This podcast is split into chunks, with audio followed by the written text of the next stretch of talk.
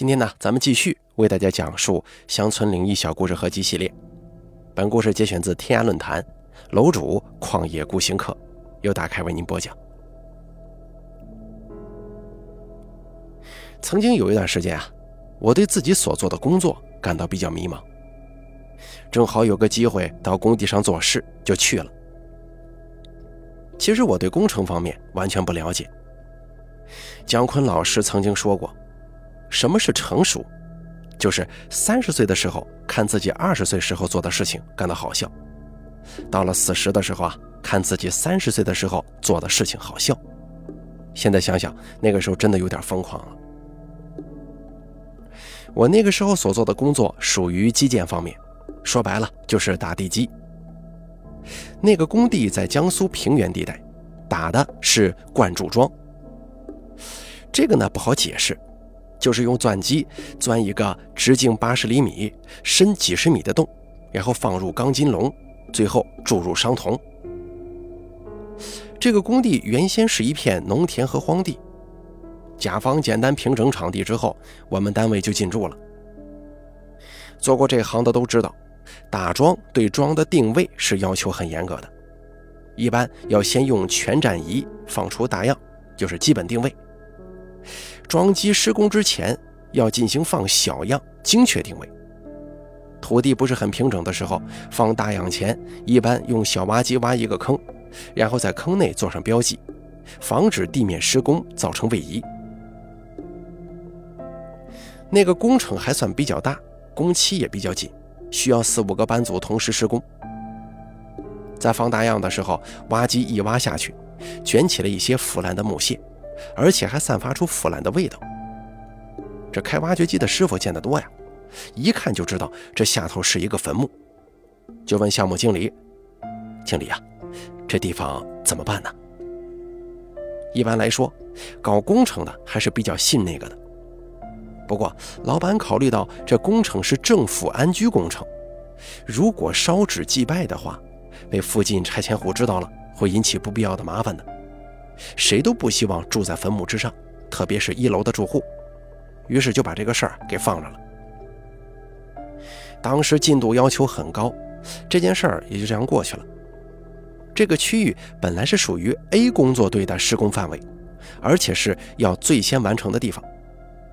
不过放小样那天，施工员对技术员说：“那个挖出坟墓的地方，我是不会去的，还挺臭的。”有必要解释一下，在放小样的时候，技术员通过全站仪确定具体的点，施工员要站在那个点附近不停地移动，以保证手上的标志物，比方说钢筋呐、竹筷子之类的，正好在全站仪镜头中的那个点上。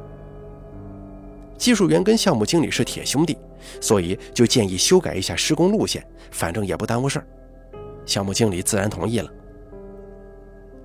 几天以后，A 工作队一台机器回头再进入有坟墓的这个区域施工的时候，突然之间报废了。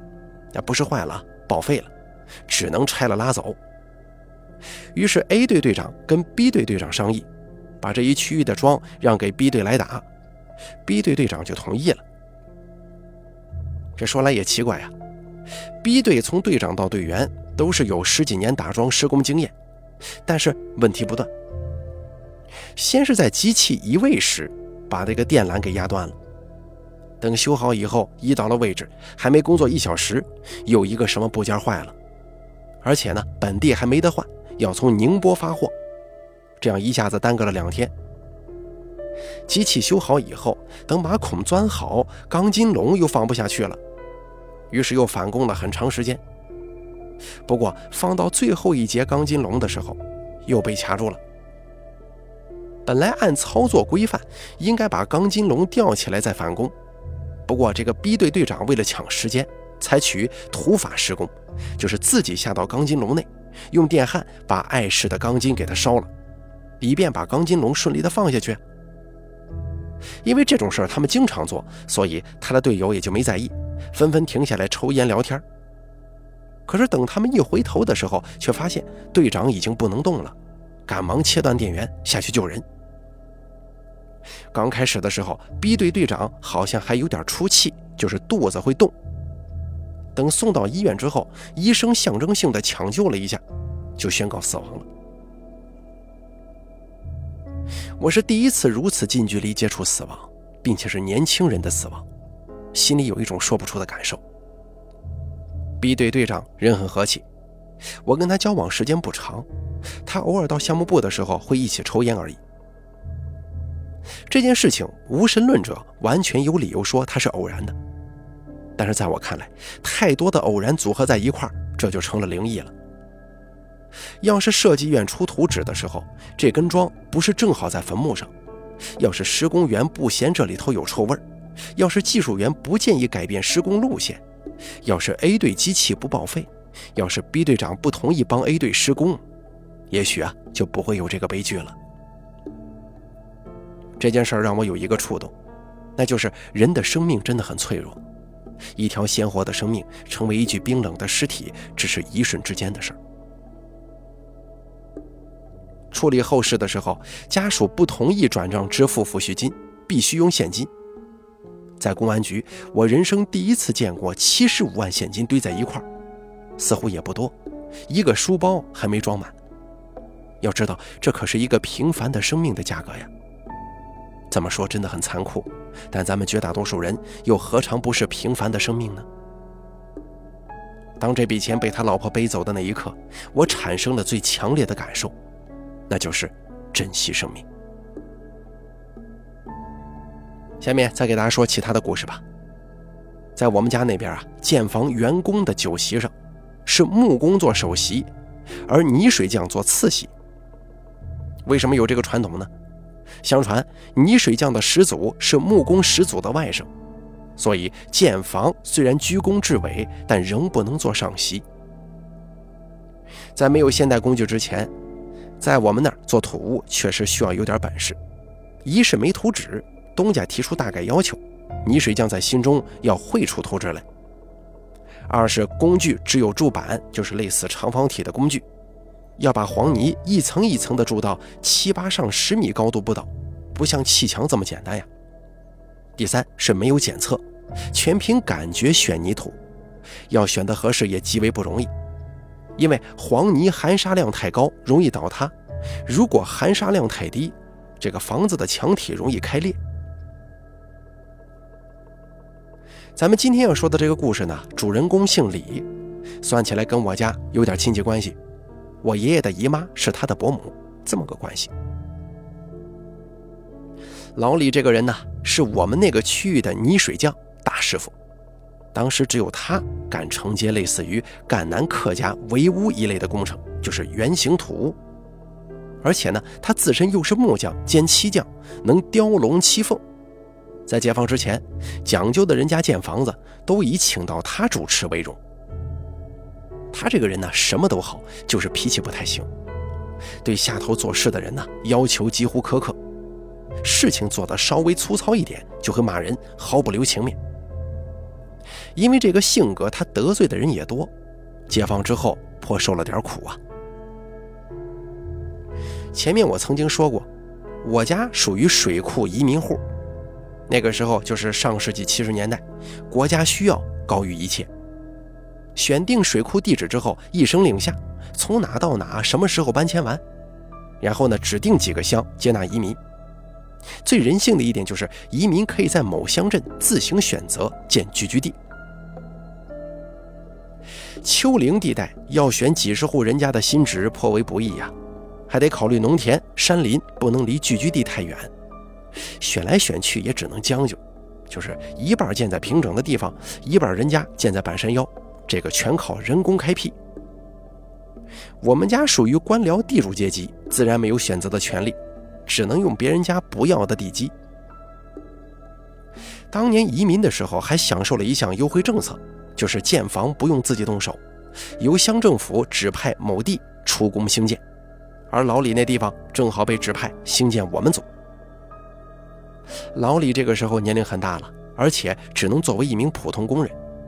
文革初期，他是属于被批斗的对象，已经剥夺建房的权利，但是他的徒子徒孙多呀。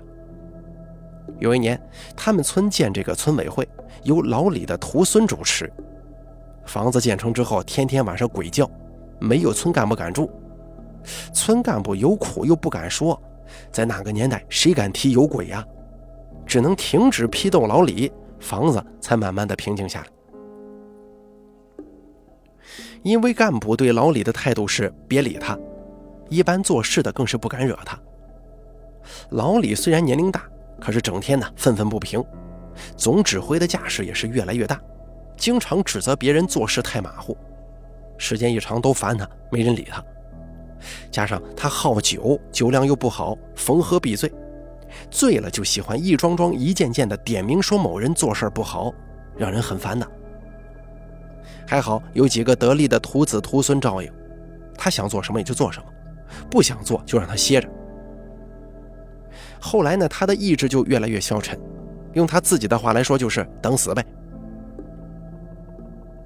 一到我们村，一打听要帮我爷爷建房子，他好像突然来了精神，对他徒弟说：“某某这个屋啊，我来做，好收个工。”什么意思呢？就是以后再也不主持建房了，这个是最后一件。我爷爷奶奶听了之后，哟，由他主持啊，暂时欢喜的很。虽然过得穷苦，但仍旧咬牙买了好酒好肉招待他。酒足饭饱之后，老李拍着胸脯保证：“你放一万个心，我要收山了，我保证帮你做好。”新建的聚居地离我们老家距离比较远。我爷爷又有事儿忙，自然没多长时间去看建房子。再加上有老李的保证，我爷爷自然也没多想。有一天，一个跟我爷爷私交比较好的人跑过来对我爷爷说：“你快去看一下你的新屋吧，那脚下的啊。”什么叫下脚啊？就是土房的打地基，用石头垒成。这里头有讲究的，要把石料拼的没有缝隙。这样老鼠就不能在里头做窝，老鼠少，蛇自然就少。如果遇见做事粗糙的，石料不注意拼接，空的地方敷上石灰拌泥，干了之后，老鼠还是很容易打洞。等我爷爷到新房子的时候，地基已经下得差不多了，只听见老李在那不停地催促：“快点吧，这有什么好拼的？又不是绣花。”我爷爷一看，这个地基打的确实不好，很多地方都是用泥硬敷上去的，心中有点叫苦啊，这个质量不太好。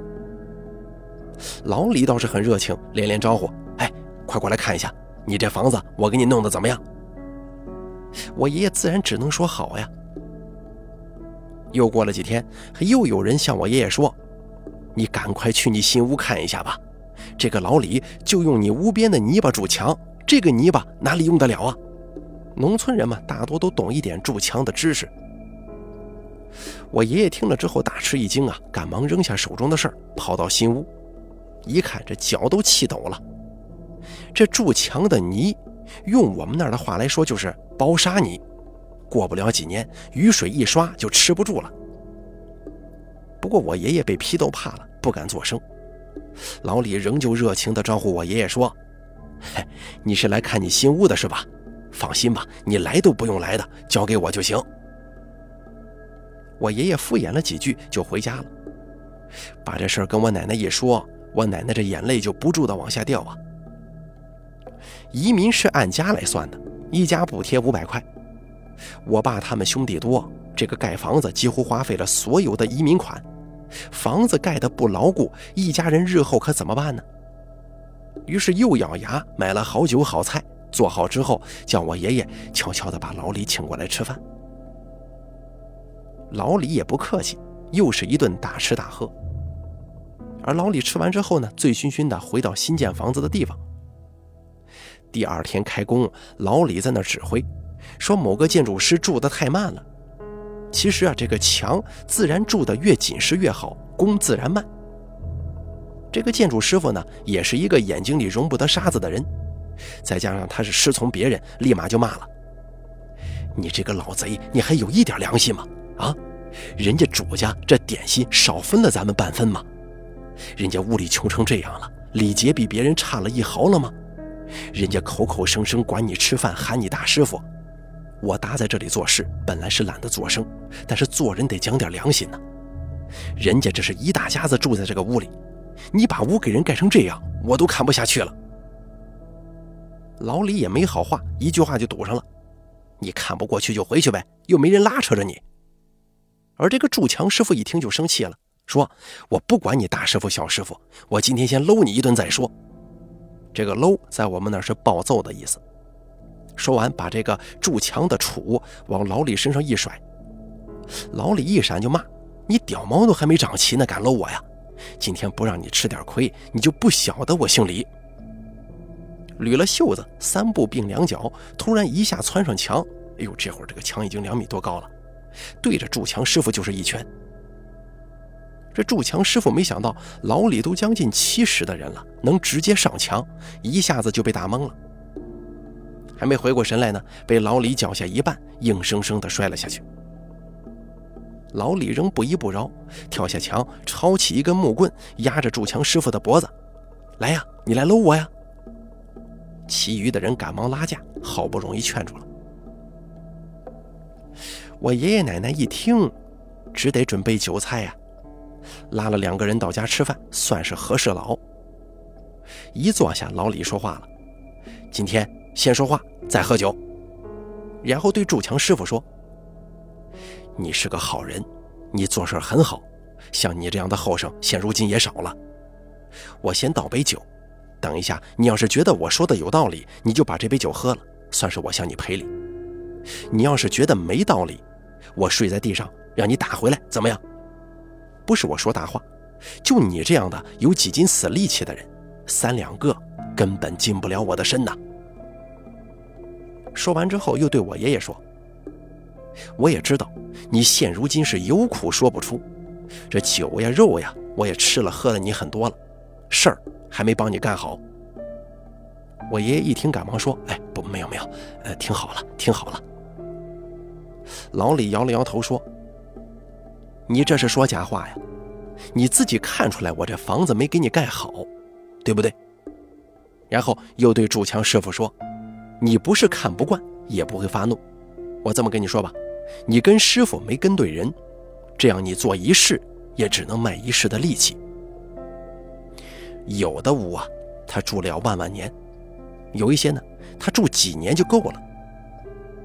说完之后，又对我爷爷说：“本来呢，我盖你家这个房子，应该事先跟你打个招呼，就怕你书读得多，不信这一套啊。现如今谁都不信。我帮别人做了一世的屋子，也见过蛮多的事儿了。有些事儿我今天说的，我看不到，你看得到。第一。”你这厅门口正对着面前那山的两支箭，就是山脚突出的部分，怎么都不得安生。第二，你这个屋是一块阴基呀。老李停了停，看了看主墙师傅，就说：“那天平整地基的时候，你也看见了，挖出的那个砖，那可是墓道砖呢。按风水上来说，这坟墓按你屋的走向恰好合上了，这个墓以前肯定也是请人看过的。”而今天正好这么巧，你这个屋刚好压着这个墓，哪个住家的人顶得住啊？我先给你交个底儿吧，你这个屋我做的没错，是漏风漏雨，又生老鼠又生蛇，为什么呢？你这么多儿子，要是逼得他们分开来做房子，不这样，再多儿子都要住绝呀。你屋里的家运算是运气好，要拜会先拜在青龙头上。等那边拜的差不多了，你这些儿子也要立业了，都要走了。老李说完之后，端起酒，而筑墙师傅呢，连忙举杯。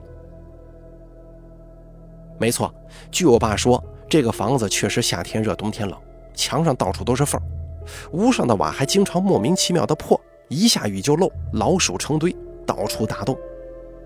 这雨一大点水就顺着老鼠洞流进房间，蛇经常在房梁上游走。总之住的是特别不舒服。我爸、我叔叔他们没等成婚，就另外选址建新房子了。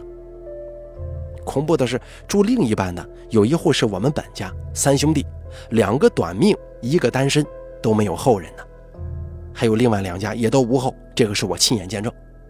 现在那个地方已经废弃了。每次想到这个故事，我心中总有凉飕飕的感觉。有的时候。这个家里的风水，你还真不得不信呢。好了，咱本期故事就说到这儿了，感谢您的收听，咱们下期再见。本故事节选自天安论坛楼主旷野孤行客，由大开为您播讲。